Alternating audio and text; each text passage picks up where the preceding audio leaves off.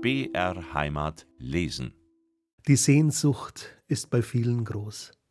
Die Sehnsucht, einmal wieder in einem Wirtshaus zu Gast sein zu dürfen, mit Freunden an einem Stammtisch zu sitzen, von freundlichen Kellnerinnen und Kellnern gute Speisen und ein gutes Bier serviert zu bekommen. Und drum machen wir das jetzt. Gedanken sind frei und so denken wir uns jetzt in Heimatlesen nach Landshut und in den Einmiller. Behilflich ist uns dabei die Wirtstochter, Therese Metz. 1907 ist sie in Landshut geboren. Da war der Einmiller ein renommierter Gastronomiebetrieb mitsamt Brauerei. Und sie erlebte Zeiten, in denen das Bürgertum noch hoch in Ehren stand. Sie erlebte respektable Bürgerinnen und Bürger der Stadt. Sie erlebte prominente und kauzige Gäste, Fürstinnen und Fürsten der Landshuter Hochzeit. Im Alter von 70 Jahren hielt sie auf Bitten ihres Sohnes ihre Erinnerungen an die goldenen Zeiten beim Einmiller handschriftlich fest, wenige Jahre vor ihrem Tod. Alexander Metz hat die Erinnerungen seiner Mutter bearbeitet, ergänzt und jetzt als Buch herausgegeben. Damals beim Einmiller, Landshuter Wirtshausgeschichten. Landshut 1911 das waren goldene Zeiten, als das Bürgertum noch hoch in Ehren stand, besonders in meiner Heimatstadt Landshut. Wahrzeichen der althistorischen Stadt sind die Burg Trausnitz, die Martinskirche mit ihrem 133 Meter hohen Turm, dem größten Backsteinbau der Welt, und die wunderschöne Altstadt mit ihren gotischen Giebelhäusern, die immer wieder von allen Fremden bewundert werden. Weltbekannt wurde die Stadt durch die Landshuter Fürstenhochzeit unter Herzog Ludwig dem Reichen, der 1475 seinen Sohn Georg an Jadwiga, eine Königstochter aus Polen, verheiratete.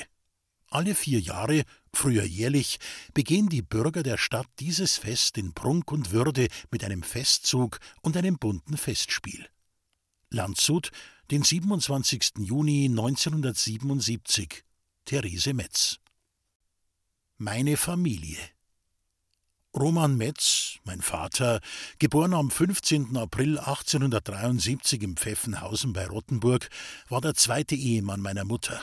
Sie, eine am 23. November 1874 in Landshut-Achdorf geborene Anna Huber, hatte vor ihrer Heirat zwei glühende Verehrer, die noch dazu beste Freunde waren, den Georg Reiter und den Roman Metz. Meine Mutter entschied sich für Georg als Ehemann Romans besten Freund. Georg Reiter hatte die Lungensucht. Die war damals sehr verbreitet, und er litt bereits in der Hochzeitsnacht seinen ersten Blutsturz. Er starb mit 28 Jahren am 29. Januar 1899. Aus dieser Ehe stammte das Töchterchen Anna. Unsere Schwester, das Anadl, wiederum starb bereits mit 13 Jahren am 10. April 1911 an einer Gehirnhautentzündung. Man erzählte, ein Böcklein auf der Grieser Wiesen habe bei einem Spaziergang mit der Kinderfrau unsere Schwester gestoßen und sie dabei am Kopf verletzt. Nach dem Tod Georg Reiters nahm meine Mutter den besten Freund ihres Gatten, Roman Metz, zum Mann. Die Hochzeit fand am 13. Februar 1900 statt. Aus dieser Ehe gingen weitere fünf Kinder hervor. Meine Schwester Maria 1900, die Josephine 1901, ich 1907, Katrin 1914 und Anna 1916. Mein Bruder Roman, der einzige Sohn meiner Eltern, geboren 1904, wurde nur 13 Jahre alt. Er starb nach kurzem, aber schwerem, mit größter Geduld ertragenem Leiden, versehen mit den heiligen Sterbesakramenten. Todesursache war ein Blinddarmdurchbruch, den die drei herbeigerufenen Ärzte als eine Bauchfellentzündung diagnostiziert und entsprechend falsch behandelt hatten. Meine Eltern führten jahrelang erfolgreich den Kochwirt in der unteren Altstadt, ehe sie am 16. Februar 1907 vom Privatier und Weißbierbrauereibesitzer Engelbert Lindemann um 55.000 Mark das Haus Nummer 107 in der unteren Altstadt kauften, das man in Landshut als das Weiße Bräuhaus kennt. Sie übernahmen damit auch eine Hypothek in Höhe von 45.000 Mark, die dem Privatier Adam Gnatz geschuldet war. Laut Vertrag kauften sie neben dem Wohnhaus ein bewohnbares Seitengebäude mit Schlachthaus und Stiegenhaus, dazu die Stallungen, einen Eiskeller und ein Salzlager sowie den Hofraum vor und hinter der Stallung und einen Brunnen. Glücklich wurden sie damit nicht. Nachdem der Braumeister die Treppe hinabgestürzt war und der Braubursche sich an der Sud verbrüht hatte, drängte meine Mutter, die eigentlich das Bargeld mehr liebte als Immobilien, zum Verkauf des Anwesens. 1909 verkauften sie das Weiße Bräuhaus an die Bierbrauerei und Realitätenbesitzer Karl und Hugo Wittmann. Das heißt, sie tauschten das Wohnhaus, das bewohnbare Seitengebäude mit Sudhaus und Gärhalle, die Stallung, den Eiskeller, das Schlachthaus, das Holzlager und Waschhaus, den Hofraum vor und hinter der Stallung und den Brunnen, also insgesamt 0,05 Hektar mit der gesamten Weißbierbrauerei, der Ein- und Vorrichtung nebst Flaschen und allem sonstigen Zubehör, der Kühlanlage und dem Metzgerei- und Wirtschaftsinventar gegen circa 10 Hektar Moorwiesen in Oberwattenbach. Ohne Arbeit konnten meine Eltern nicht leben. Das Privatisieren lag ihnen nicht. Deshalb pachteten sie von 1909 bis 1911 die Gastwirtschaft zum Prantelgarten in Landshut. Meine Mutter war auch sehr darauf bedacht, Geld für den alten Teil zurückzulegen. Pfennig auf Pfennig, Marke auf Marke war ihr Leitspruch zum Thema Sparen. Und damals wurde wirklich noch mit Pfennigbeträgen gerechnet. Ein Kilo Kartoffeln kostete etwa 13 Pfennige, ein Liter Milch 21 Pfennige, ein Kilogramm Schweinefleisch 174 Pfennige und ein Kilogramm Rindfleisch 189 Pfennige. 1911 übernahmen meine Eltern die Brauereigaststätte Fleischmann, nach dem früheren Besitzer auch Einmiller genannt. Der Einmiller. Der Einmiller ist ein stattliches, dreigeschossiges Giebelhaus in der Altstadt Landshuts, nahe bei der Martinskirche gelegen. Sein Ursprung geht bis ins 15. Jahrhundert zurück. Seine neugotische Fassade mit den Treppengiebeln entstand um 1844. Es beherbergte die Brauerei der Familie Fleischmann. Nicht weit davon entfernt lagen das Krankenhaus, die Post, das Landgericht und das Amtsgericht. Also eine gute geschäftliche Lage für einen Wirtsbetrieb. Durch die ordentliche Führung des Restaurants war es bald das erste Haus am Platz. Meine Eltern kamen aus gutbürgerlichen und vermögenden Familien. Der Name meines Vaters Metz stammt aus einem altfranzösischen Adelsgeschlecht. Sie waren in ihrem Wesen einfach, bescheiden und weit und breit bekannt als außerordentlich fleißige und tüchtige Geschäftsleute. Sie brachten das Restaurant bald zur Blüte. Der erste Oberbürgermeister der Stadt Landshut, Marschall, schlug meinen Vater als Ehrenbürger der Stadt vor. Wir hatten bei uns im Einmiller schöne altdeutsche Lokale. Es gab ein Gastzimmer, ein Nebenzimmer, das vornehmlich als Speiselokal diente, und das berühmte grüne Zimmer für Vereine. Unterirdisch im Keller befanden sich die Katakomben. Hier fanden oftmals Konzerte statt. Die Trachtenvereine trafen sich, und auch Komiker wie Liesel Karlstadt, Karl Valentin und der Weißviertel aus München traten in den Katakomben auf. Im Keller war auch eine Kegelbahn vorhanden. An einem jeden Wochentag war ein anderer Verein zum Kegeln bei uns. Im Sommer saßen die Gäste sehr gerne vor dem Haus unter dem Bögen. Es verkehrten bei uns Leute aus Stadt und Land, Präsidenten, die Herren der Regierung, der Herr Oberbürgermeister, Stadträte und Beamte, Professoren, die Herren des Landgerichts und des Amtsgerichts, Ärzte und Offiziere. Es gab damals in Landshut ein schwere Reiterregiment und ein Infanterieregiment. Entsprechend kamen auch viele Offiziere zum Essen. Aus der Umgebung Landshuts fanden sich Grafen, Gutsbesitzer und Bauern bei uns ein. Sie waren alle, gleich welchen Standes, gut und herzlich bei uns im Einmiller aufgenommen. Meine Mutter war wegen ihrer gutbürgerlichen Küche weit über die Grenzen Landshuts hinaus bekannt. Was ihre Kochkunst betraf, so war Marie Buchmeier eine Herrschaftsköchin ihr großes Vorbild. Mein Vater war wegen seiner Wurstspezialitäten berühmt. Täglich gab es frische hausgemachte Weiß- und Bratwürste, Schweinswürstel und warmen Leberkäse.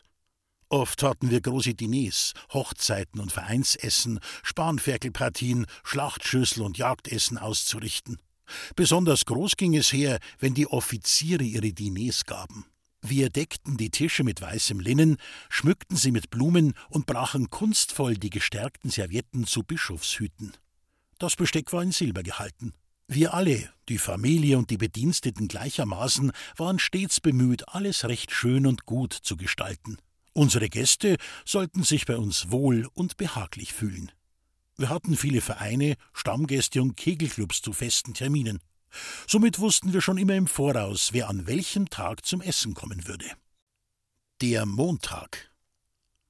Am Montag trafen sich bei uns abends die Herren Professoren der Realschule und des Gymnasiums zum Schafkopfen und Tarockspielen. An einem runden Tisch direkt in der Fensterecke spielten regelmäßig Präsident Klingenberg, der Baron von Steindlingen, der Baron von Luel, Oberst Hoffmann und der Herr Regierungsdirektor Wilhelm. Es mussten vier Herren zum Schafkopfspielen sein. Wenn einer der Herren fehlte, sprang mein Vater als Ersatzmann ein. Die Herren Professoren spielten an den anderen Tischen Tarock. Es waren gemütliche, feine Abende. Man hörte oft nichts anderes als das Aufschlagen der Karten und das Lachen, wenn einer der Herren gewann oder verlor. Um halb zehn Uhr war traditionell die große Pause und das Wurstessen angesagt. Alle freuten sich auf die guten Schweinswürstel, Bratwürstel und den warmen Leberkäs, den sie so gerne mochten. Dazu gab es frische Brezen und Schuberl aus der königlichen Hofbäckerei Limbrunner. Schuberl, das waren resche Roggensemmeln mit Kümmel bestreut. In den Wintermonaten vor Weihnachten überraschte meine Mutter die Gäste gern mit einem Schafkopfpunsch, den alle Herren zu schätzen wussten. Spätestens um Mitternacht brach man auf. Mein Vater verabschiedete sich von den Herren mit einem Guten Abend, die Herrschaften. Es war uns eine Ehre, meine Herren. Beehren Sie uns wieder. Es wurde den Gästen die Türe geöffnet, und sie erwiderten den Gruß ebenso freundlich und manchmal auch leicht beschwipst.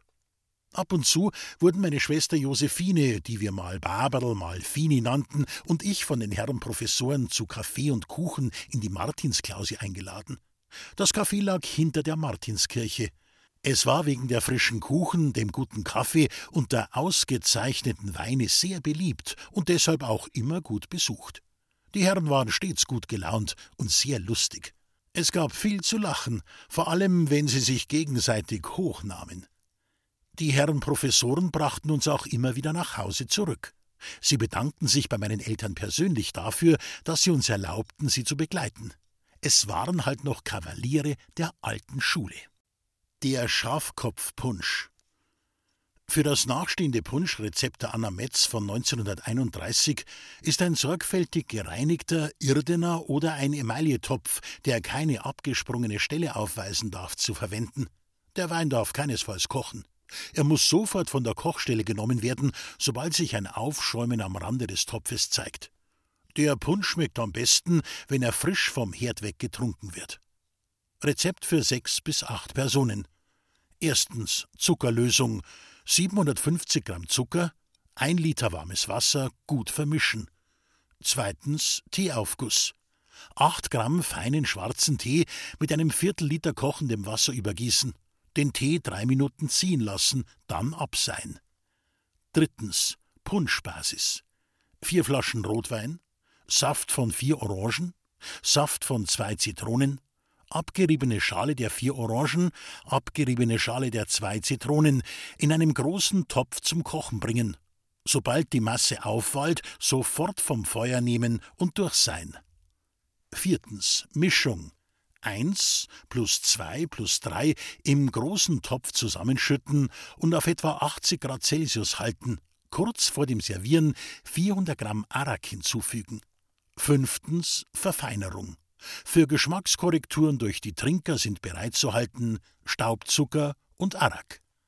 Anmerkung Arak war ein 35 bis 70-prozentiger Brandwein aus Reis, Palmsaft und Zuckerrohrmelasse, nicht zu verwechseln mit dem Anisschnaps Arak. Heute nimmt man dazu eher dunklen Rum. In der Zeitschrift Der bayerische Gastwirt und Hotelier vom 1. Januar 1932 wird die Herkunft des Punsches so erklärt. Der Punsch hat seinen Namen von der indischen Zahl Panch, fünf, weil er fünf Bestandteile enthalten soll: Rum, Zitrone, Zucker, Tee und Wasser. Ein großer Punschbereiter war E.T.A. Hoffmann, der Dichter der Grotesken gewesen, dem aus Dampfen der Terrine allerhand Spukgestalten und Märchen aufgestiegen waren. Die Hartschiere Jeden Montag tagte im grünen Zimmer der Verein der Hartschiere. Die Hartschiere waren einst die Leibgarde unseres bayerischen Königs. Ehemalige Mitglieder dieser Garde bildeten den Verein. Es waren lauter ältere Herren, die dem König die Treue hielten und ihn zutiefst verehrten. Bei den Vereinsabenden wurde viel gesungen und musiziert. Eine große Rolle spielte der Hartschiergeneral Franz Xaver Rothenfelder. Erst wenn er, Franziskus Xaverius, erschien, begann der Abend. Und alle sangen dann vergnügt das Vereinslied Ein eisernes Band hält uns aneinander, es ist die Feuchtfröhlichkeit, hoch lebe sie alle Zeit. Sie nannten das Lied ihren Schlachtruf und beendeten es mit dem Feldgeschrei Gesundheit, Gesundheit, Gesundheit. Danach wurde so mancher Krug Bier geleert. Es war eine recht feuchtfröhliche Gesellschaft.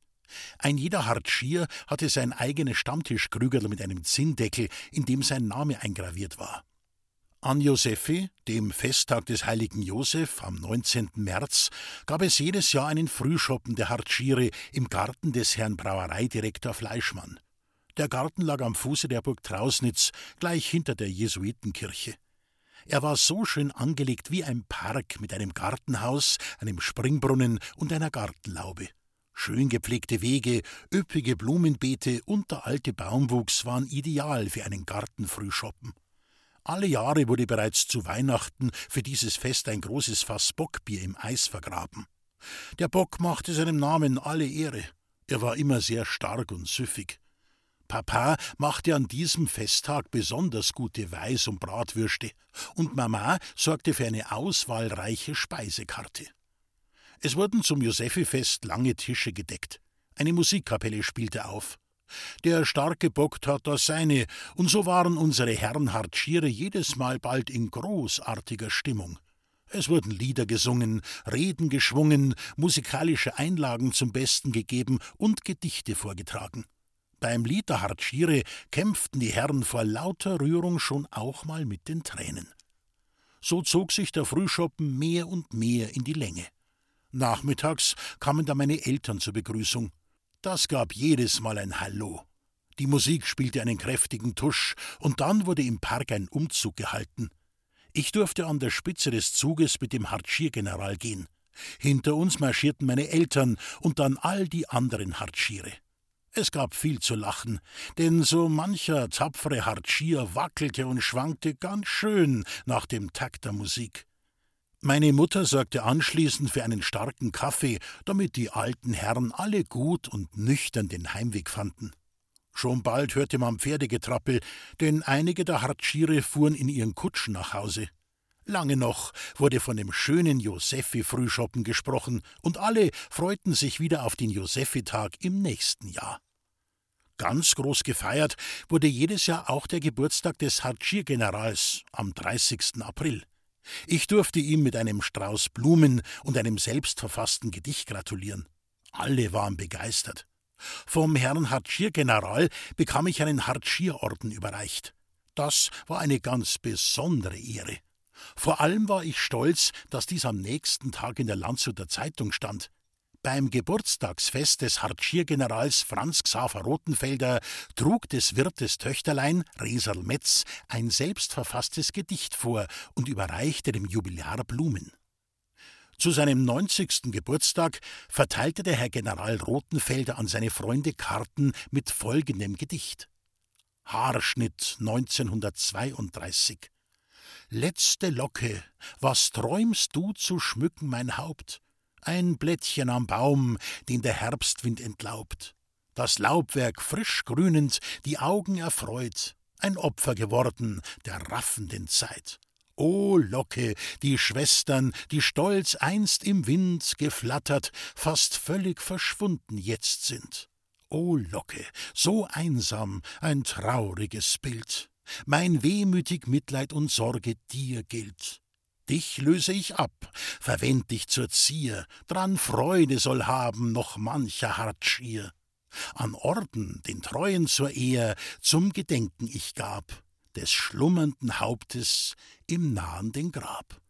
Franziskus Xaverius I., Landshut, den 30.04.1932 Der Herr Hatschiergeneral Franz Xaver Rothenfelder, geboren am 30. April 1842, wurde 92 Jahre alt.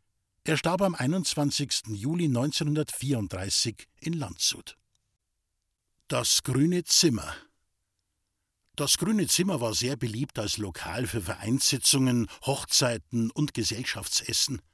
Herr Professor Kuhn, ein ehemaliger Hartschier, war Kunstmaler und schmückte das Lokal meisterhaft mit prächtigen Gemälden aus. Auf einer Seite malte er die Burg Trausnitz, die Martinskirche und in Lebensgröße Hartschiere in ihren wunderschönen Uniformen mit den Buschhelmen. Alles war in grün gehalten, die Vertäfelung, die Stühle und Tische, sogar der schöne alte Kachelofen. Die Sitze der Stühle waren mit Schweinsleder bezogen. Das grüne Zimmer mit seiner einzigartigen Atmosphäre war Ort vieler Feste und besonderer Begebenheiten. Der Dienstag. Dienstag war der große Gesellschaftstag. Die Geschäftsleute kamen nicht zuletzt, um vom Brauereibesitzer und dem Braumeister gesehen zu werden. Natürlich sprang dabei so der ein oder andere Geschäftsauftrag heraus, und das war für die Geschäftsleute von großer Bedeutung. Im grünen Zimmer traf sich am Dienstag immer der Verein der Liedertafel. Hier wurden Lieder geprobt und gesungen. In der Kegelbahn fand sich dienstags der Verein der Königlich Bayerischen Schützengesellschaft ein. Bei ihnen ging es immer recht lustig zu. Vor allem hielten sie auch viel auf gutes Essen und Trinken. Oft veranstalteten sie große Spanferkelpartien und Schlachtschüsselessen. Besonders gelungen waren auch die Faschingsfeiern. An einem Faschingsdienstag trug sich einmal die folgende Geschichte zu. Alle Mitglieder der Königlich Bayerischen Schützengesellschaft waren in originellen Masken erschienen. Nur zwei Herren fehlten noch bei der Feier. Man telefonierte nach ihnen, und schon bald erschienen sie in einer sehr gelungenen Maskerade. Sie trugen schwarze Hosen, und statt eines Hemds hatten sie nur weiße gestärkte Stehkragen und weiße Manschetten an. Oberkörper und Arme waren nackt. Jeder der beiden präsentierte einen schwarzen Zylinderhut auf dem Kopf. Das sah so komisch aus, dass alle in schallendes Gelächter ausbrachen, als sie den Raum betraten. Es wurde viel Wein, Schnaps und Sekt getrunken, und alle waren bald schon in großartiger Stimmung, besonders die beiden Herren im oben fast ohne Kostüm, sie hatten einen gehörigen Schwips.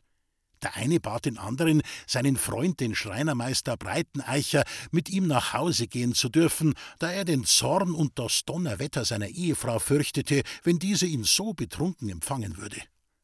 Der Schreinermeister Breiteneicher ließ sich nicht lumpen und nahm seinen Freund bereitwillig mit, machte aber zur Bedingung, er solle in der Schreinerwerkstatt nächtigen. Da könne er auf einem Clubsessel seinen Rausch ausschlafen, meinte der Schreinermeister wohlwollend. Gesagt, getan. Meister Breiteneicher versperrte auch nicht die Türe zu seiner Werkstatt und ließ ebenso die Haustüre unverschlossen, damit sein Kumpel sich jederzeit davonschleichen konnte, wenn er seinen Rausch ausgeschlafen hatte. Beide verhielten sich beim Nachhausekommen trotz schwankenden Schrittes so ruhig, dass die Frau des Schreinermeisters nichts hörte und nichts mitbekam. Wie jeden Morgen wachte die Frau Breiteneicher pünktlich um sechs auf und dachte bei sich, mein Mann schläft noch so gut, da sperre ich schon mal die Werkstatt und die Haustüre auf, damit der Geselle und die Lehrlinge reinkommen können. Es war ihr in der Tat nicht ganz geheuer, dass sie die Türen bereits aufgesperrt vorfand. Als sie schließlich vorsichtig, um sich spähend, die Schreinerwerkstatt betrat, stieß sie einen Schrei des Entsetzens aus und rief aufgeschreckt, ja fast hysterisch nach ihrem Gatten denn in dem Sarg, den sie für eine Beerdigung bereits vorbereitet hatten, lag eine männliche Leiche.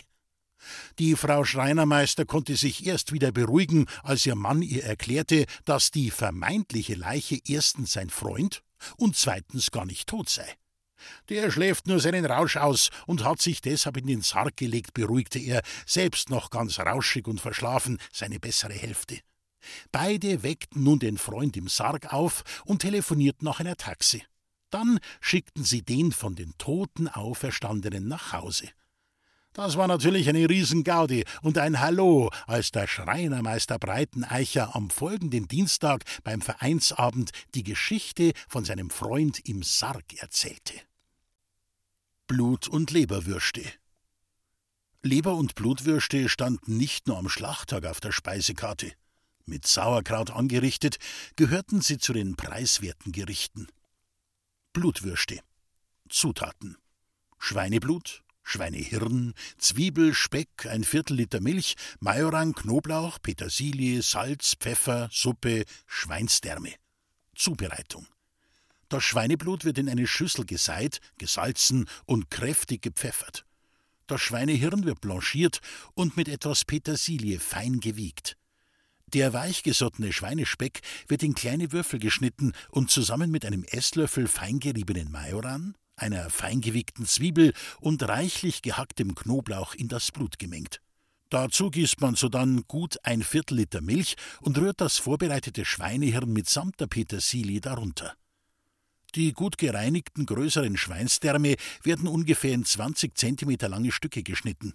Jedes Stück wird unten mit einem Stück Spogat zugebunden, mit der Wurstmasse gefüllt, dann auch am anderen Ende zugebunden und in reichlich heiße Suppe gelegt. Die Würste werden darin so lange gebrüht, nicht aber gekocht, bis beim Anstechen mit einer Gabel kein Blut mehr herausläuft. Sodann werden sie in kaltem Wasser abgekühlt und bis zur Verwendung kühl aufbewahrt. Serviervorschlag. Blutwürste werden in heißem Wasser oder im Sauerkrauttopf wieder heiß gemacht und zusammen mit Leberwürsten auf Sauerkraut mit Salz oder Röstkartoffeln angerichtet. Leberwürste.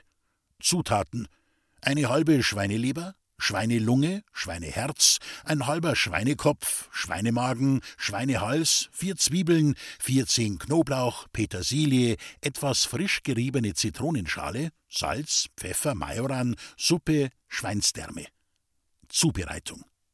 Die Schweineleber wird von den Häuten befreit und fein gewiegt. Lunge, Kopf, Herz, Magen und der fette Teil des Halses werden gründlich gereinigt und in reichlich heißem Wasser weichgekocht.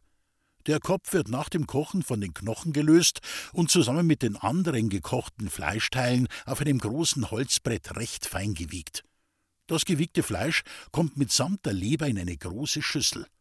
Sodann wiegt man noch die Zwiebeln, den Knoblauch, die Schale einer ungespritzten Zitrone sowie ein Büschel Petersilie zusammen mit einem Esslöffel voll feingeriebenem, getrockneten Majoran, Salz und Pfeffer und mischt das alles gründlich unter den Fleischbrei in der Schüssel. Von der Fleischbrühe gießt man etwa vier bis fünf Schöpflöffel hinzu und vermengt alles ganz gründlich. Dann füllt man die gut gereinigten Schweinsdärme meterlang mit dieser Masse, bindet sie in Form von runden Würsten zusammen und brüht sie wie die Blutwürste. Zum Erkalten legt man sie in frisches Wasser. Serviervorschlag. Leberwürste werden in heißem Wasser oder im Sauerkrauttopf wieder heiß gemacht und zusammen mit Blutwürsten auf Sauerkraut mit Salz oder Röstkartoffeln angerichtet. Man kann sie aber auch in einer flachen Omelettpfanne mit einem Stückchen Butter oder Fett kurz abrösten und so schön hellbraun abgebräunt zu Sauerkraut servieren.